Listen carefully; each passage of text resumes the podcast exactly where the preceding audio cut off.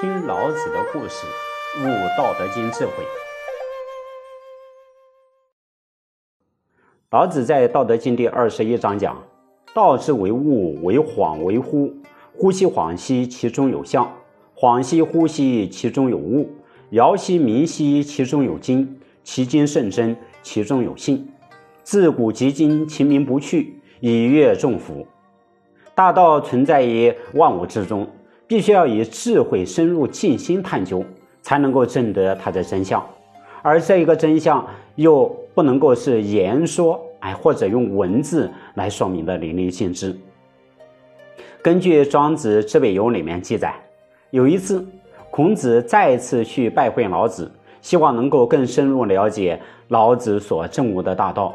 于是啊，非常诚恳地问老子说：“我就要回国了。”今天比较安闲，借此机会请问，什么是最高的道？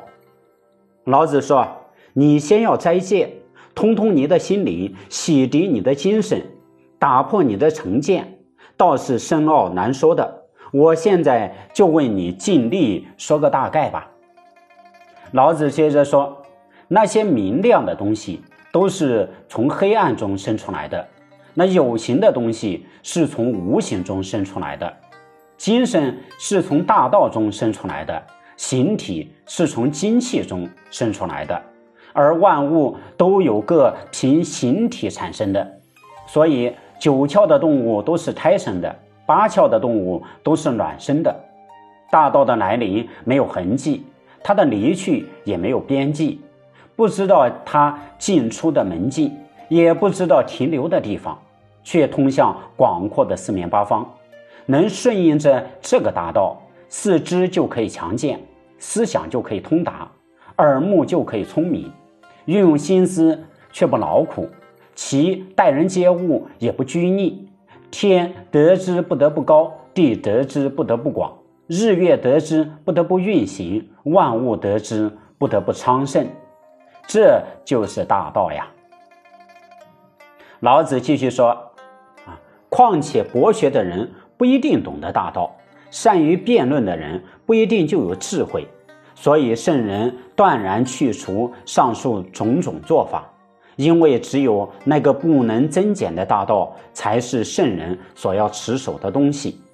大道深奥难测，就像大海一样；大道高大神奇，无终也无始。然而万事万物的运作就在其中，从来没有缺乏。君子所遵从的大道，恐怕都是一些皮毛而已。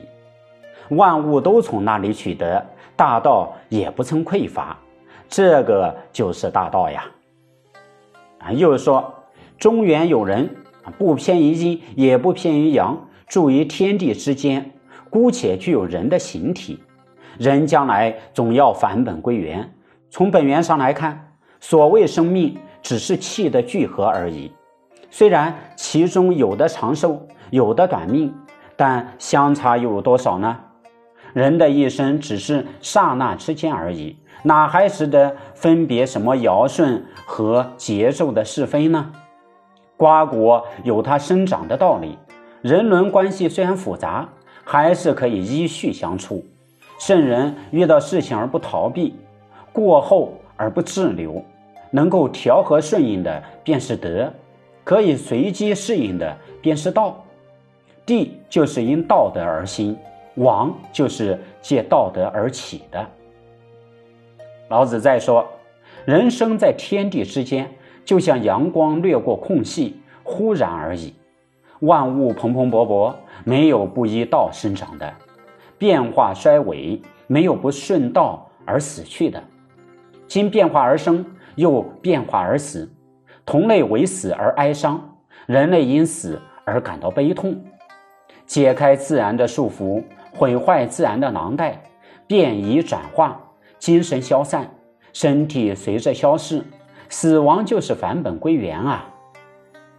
由无形变成有形，由有形反映无形，这是大家都知道的，并不是得道的人所追求的，这是众人所共同议论的。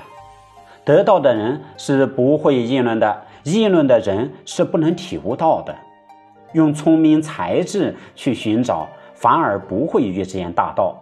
要想体悟大道，善变不如沉默，道是不能闻之的，所以听信传闻不如不听，这才是真正的得道啊！